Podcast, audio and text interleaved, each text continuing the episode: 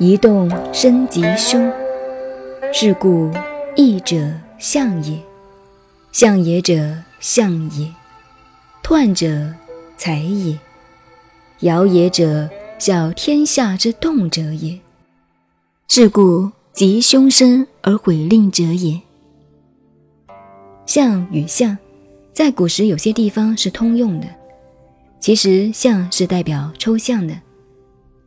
人字旁的象是代表实质的，《易经》呢，每个卦代表一个现象、一个观念，是一个逻辑的符号。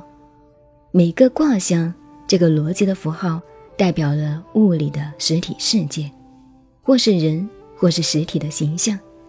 这是讲卦象。断就是孔子对卦所下的那个断语。断也是动物，一种很凶猛的动物。断这种动物，钢铁都能够咬断，所以就用来做断语的代号，在这里就是判断准确的意思。决断的力量像断钢铁的力量那么大。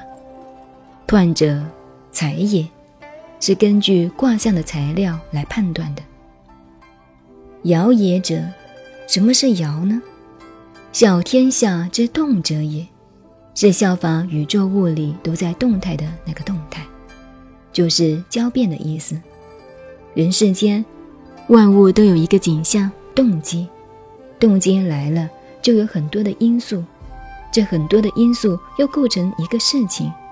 一个动机有很多的因素，人与人之间，人与社会之间，就发生许多的变动，许多的故事。